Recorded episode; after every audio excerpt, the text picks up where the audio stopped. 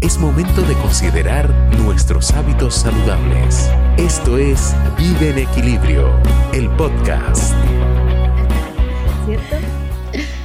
Hola comunidad de Vida en Equilibrio, el podcast. Nuevamente otro episodio. Felices de estar con ustedes. Hoy, María José, Gracias por estar con nosotros, gracias, por conversar. Felices porque en psicología, bueno, son tantas las cosas que podemos hablar. Y antes de entrar en esa materia, nos gustaría saber si tienes algún hobby. ¿Eres de acá de Linares? ¿Te gusta algo de por acá o te gusta hacer algo específico en tus momentos de ocio, como tus espacios? Me gusta la danza árabe. Ah, mira. Sí, sí. Ahora lo he estado, lo tengo ahí un poquito stand de lado, stand-by. Em, pero hace unos años bailo danza árabe. Mira, qué interesante. Nunca me lo habría esperado. No. sí, y qué. No lo habíamos conversado antes. Ajá, qué, qué lindo, porque no es tan. Bueno, la danza en general mm. no es una cosa tan bueno, dicen que igual los chilenos son cálidos y todo, pero si lo vemos con el resto de Latinoamérica, mm. ahí nos damos cuenta que eh, eh, no. de hecho, otras, otras, culturas mm. son mucho más cálidas que nosotros y ay, que mueven su cuerpo todo el día y nosotros como que sí, mm. pero en mis tiempos, ¿cierto? Pero qué lindo, es una parte artística tuya, pero me han dicho que haces un exquisito café también. Sí, también, estoy aprendiendo. estoy aprendiendo, ha sido un bonito descubrimiento estar aquí en la, en la cafetería. Em, primero fue la cafetería, luego fue aprender a hacer café y em, ha sido una muy bonita experiencia aprendiendo, también estudiando un poco más de eso. Así que bien. En la vida siempre se está aprendiendo. Así que qué rico que esté así abierta a la danza y también a, esa cultura del café, porque también es una cuestión es un mundo, importante. Un mundo. Yo no tomo café regularmente, pero tengo el círculo como que te atrae al... Y el olor igual es importante. Sí. No lo tomo, pero disfruto de ese olor. Y no solo el café en realidad, es como todo lo que gira en torno al café, el, reunirse, el conversar, el disfrutar. Sí. Porque uno dice, me voy a tomar un café, pero en realidad te puedes tomar un té, una bebida, te puedes comer algo, cualquier cosa, pero es como el sentido de reunirse. Salud mental. Salud mental. sobre eso. Porque hay un tema específico que nos han consultado montones, y no solo consultados, sino también unas frasecitas que salen por ahí en las ferias donde Vida en Equilibrio participa acá en Linares, en la feria FLAC o en las propias ferias que hace el programa. Y los adultos suelen soltar esa frase que dice, oh, tengo un adolescente en la casa. Oh, pero es como una, una llaga en el corazón. Sí. Y cuando tú no tienes esa experiencia, solo, bueno, un buen, eh, una persona que escucha, mm. eh, solo atiende esa frase, pero sin decir más allá tus comentarios. Mm. Es tu área, la adolescencia. Y en general hay muchos frases que tradicionalmente se dicen de la adolescencia. Partamos por qué te gusta poder ayudar a la comunidad en esa área específica. Mm. Em, mira, tomándome de lo mismo que decías en relación a, como el no haber tenido aún la experiencia quizás de estar con un adolescente, pero nosotras fuimos adolescentes. Claramente. Entonces desde ahí también tenemos una riqueza en la experiencia que podemos compartir. Eh, la etapa de la adolescencia a mí me gusta, me encanta, me encanta trabajar con adolescentes porque es una etapa en que todo es intenso, todo es existencial, aparecen dudas, cuestionamientos, aparece una nueva forma de ver la vida eh, y desde ahí, por supuesto, pueden desprenderse conflictos, pero la base tiene que ver con cómo estas personas eh, cambian de una etapa a otra y eso eh, va transformando su forma de comprender el mundo. Y eso desde mi trabajo es muy bonito acompañarlo. Bueno, partir por eso es importante, mm. pero no es fácil hacer una retrospectiva y decir, oye, yo también fui adolescente. ¿cierto? Que les pasa, bueno, me imagino que desde afuera es más fácil reflexionar que cuando tú tienes ya esa dificultad en la casa, pero como padre, eh, que es una experiencia enormemente diferente a cualquier otra etapa.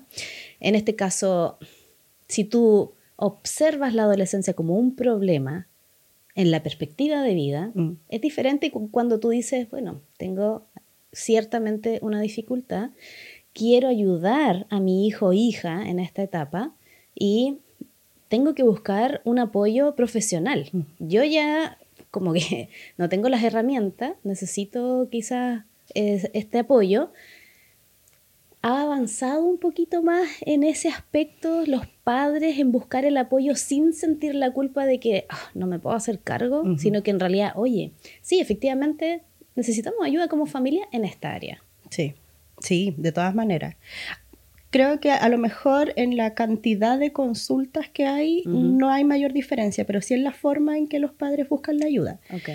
Por ejemplo, hasta hace unos años atrás todavía era como, eh, tiene, eh, mi hija o mi hijo tiene problemas, como psicóloga, arréglelos. Mm, Como muy, muy desde afuera. sí, En cambio, ahora ya... Este no es mi hijo. Claro, este no es mi hijo, me lo cambiaron, ayúdeme a recuperarlo. claro.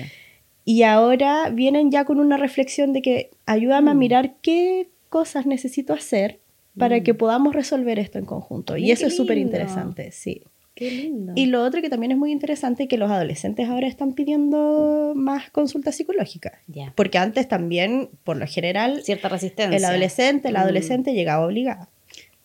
Ahora ellos lo piden. Y a lo mejor ni siquiera es porque haya ocurrido algo puntual, sino es como, mamá, papá, necesito o quiero tener un espacio para hablar de mis cosas. eh, no es fácil hablarlo contigo, como que quiero ver un psicólogo, una psicóloga. Y eso igual es bien interesante porque los papás también vienen con los hijos, las hijas, con otra disposición. No desde la culpa, sino como Mm. de que, mira, en realidad mi hijo, mi hija necesita esto y yo quiero ayudarle a, a que tenga este espacio que le está pidiendo. Tremendo. Qué oportunidad. Sí. Y es porque las generaciones van cambiando, porque Sí. cuando yo era adolescente también había un tema con el pelo, también Sí. había una cosa ahí como de moda, pero hoy noto cierta capacidad de diversidad más abierta que antes, los colores, los cortes, entre mujeres, hombres, otro género, y una cantidad inmensa de oportunidades en cuanto a la moda. Mm. O sea, es como un universo Mucha información. de lo que esa persona está transmitiendo con ese pelo, con Mm. ese color, con esa forma de vestir, con los zapatos que Mm. usa. Eso marca una identidad con esta etapa adolescente. Claro. O sea, claramente tienen muchas más posibilidades de explorar en su identidad, en qué es lo que les gusta, lo que les acomoda, por dónde se sienten más cómodos, más cómodas. Eh, pero también hay otra cosa que a mí me ha, me ha llamado harto la atención gratamente y que tiene que ver justamente con los motivos de consulta de los adolescentes, que llegan con otro discurso, así como necesito eh, trabajar en mi autoestima. O yo quiero que me ayudes a aprender a quererme. Eh, y que yo al menos desde nuestra generación no estaban esos No, discursos. o sea, después de los 30, por favor. Uno no se lo cuestionaba en realidad. Eso no era tema. No era algo que estuviera en el lenguaje. Ajá. Y ahora los chicos y las chicas buscan eso. Mm. Entonces creo que quizás el, desde donde yo lo veo desde la práctica, el hecho de que tenga más posibilidades de poder explorar su identidad eh, da pie como para que surjan otras necesidades, un poco más profundas emocionalmente, versus los adolescentes de antes, que quizás nosotros, el tema era justamente esa lucha por poder explorar identidad. Porque antes sí era un tema como que te dejaran Sí. cambiarte el color de pelo. O, No, todo o era así como o sea, el, el no. problema que quiere un piercing. Ahora está eso mucho más resuelto. Sí. Entonces da espacio como para poder cuestionarse otras cosas. Ujú. Sí, muy relacionado con las necesidades básicas. Claro. Cuando las tenemos resueltas, bueno, avanzamos en otros temas. Exacto. Y em, qué lindo es validar las emociones. Me Mm. imagino que para ti, eh, bueno, es tu área en Mm. la psicología, pero para las personas que no están tan inmersas en, en el ámbito de la psicología misma, hablar de emociones para generaciones más antiguas resulta un poquito más difícil que para las nuevas generaciones. Mm. Y esto de proyectar mi identidad afuera, con un look específico, con un corte de pelo, forma de vestir o con quien me junto también, Mm. es diferente como era antes. y la reunión parece ser también algo específico que esta generación de adolescentes ha marcado. Te voy a leer específicamente lo que dice la OMS con algo eh, respecto a la pandemia. De acuerdo con cifras de la OMS, cerca de un 20% de niños, adolescentes y jóvenes padecen de algún tipo de enfermedad mental. En Chile los datos no dejan de ser alarmantes, pues el 16,5% de la población entre 12 y 18 años presentan un trastorno mental y según un estudio realizado por la Universidad del Desarrollo, durante la pandemia la sensación de agobio ha aumentado en un 52%. Es increíble. No sé si antes hacían tantos estudios de salud mental, antes de la pandemia. Yo creo que igual fue como un boom mm. de, oye, estado emocional. Em, bueno, salud mental ha salido bastante. Y por grupo etario. Ha cambiado un poco la perspectiva de ir al psicólogo, que no es estar loco, sino herramientas para. Y me imagino que para ti también has, notado la diferencia, ¿cierto? Sí, sí, claramente. O sea, yo veo que eh, en la pandemia, si bien antes ya venía como planteándose mucho más el tema de salud mental de forma preventiva, no solamente como para situaciones más graves o más complejas, eh, sino como la salud mental como una necesidad que debiéramos cubrir en todos, no solamente en un grupo de personas. En la pandemia fue cuando se le dio más fuerza a eso. Eh, y se empezó a poner ya mucho más sobre la mesa la importancia de hablar de salud mental, de preguntarse realmente cómo estás, cómo te sientes, cómo, cómo estás lidiando con esto. Y ya no eh, esperar el, el bien, Claro. como algo normalizado, sino que sí estoy abierta a que me digas que te sientes de otra forma. Sí, sí.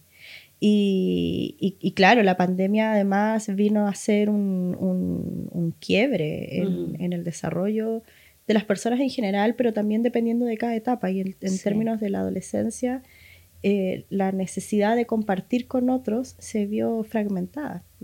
Entonces nos encontramos ahora con adolescentes de, no sé, 16, 17 años que estuvieron entre sus, desde los 14 años aprox, eh, encerrados en casa.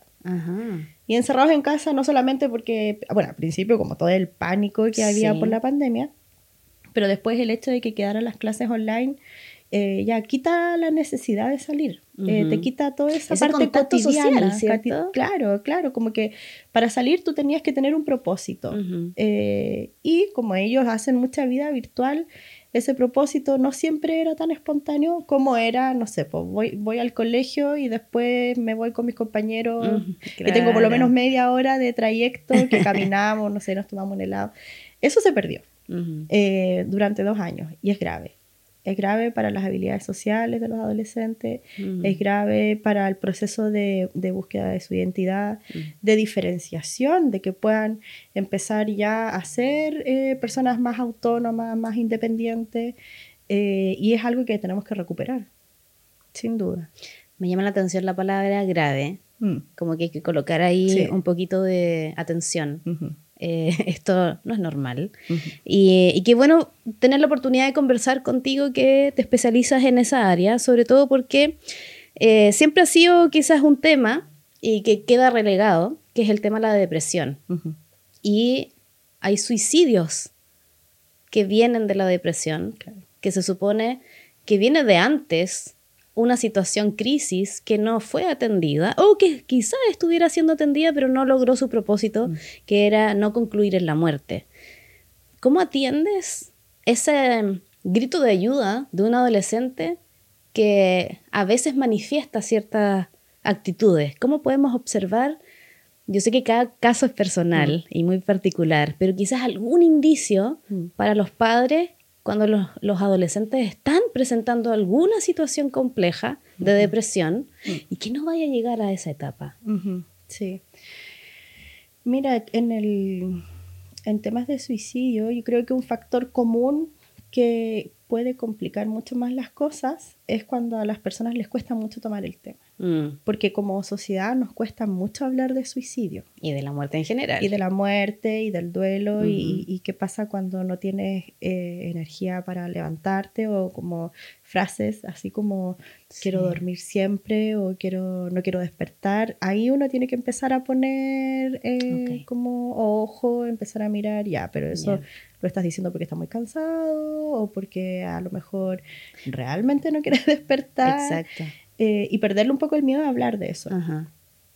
Eh, la importancia de la conversación. Sí. Ok. Sí, que los papás estén presentes. Haya vínculo ahí, no solo la tele, el computador, el celular presente, sino estar ahí atento a lo que pueda expresar verbalmente. Sí. ¿Qué pasa cuando no... Hacerle caso a las bromas también. Oh, Hacerle caso a las bromas, como que de repente en la adolescencia empieza a aparecer como toda esta necesidad de ser sarcástico, entonces mm. hacerle caso a eso igual. Sí, muy buen tema a observar. Sí.